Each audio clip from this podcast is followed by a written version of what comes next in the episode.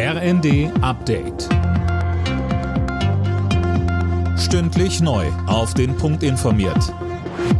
Ich bin Philipp Rösler. Guten Abend.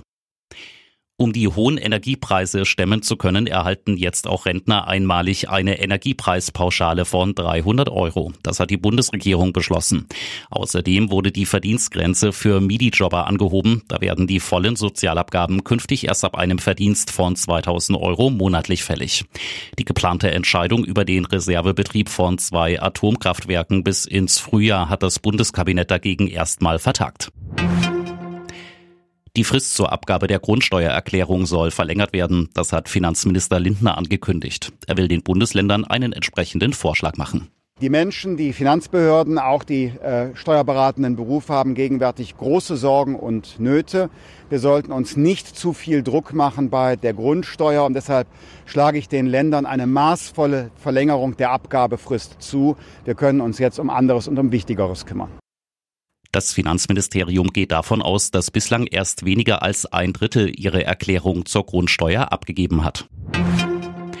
Trotz des für morgen angekündigten Pilotenstreiks bei Eurowings will die Fluggesellschaft rund die Hälfte ihrer geplanten Flüge anbieten.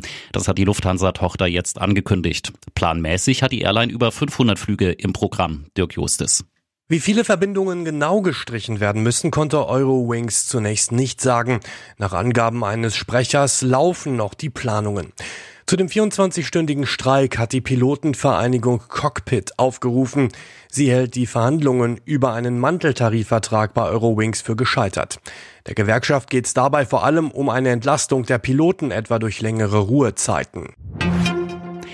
Der Nobelpreis für Chemie geht in diesem Jahr an eine Forscherin und zwei Forscher aus den USA und Dänemark.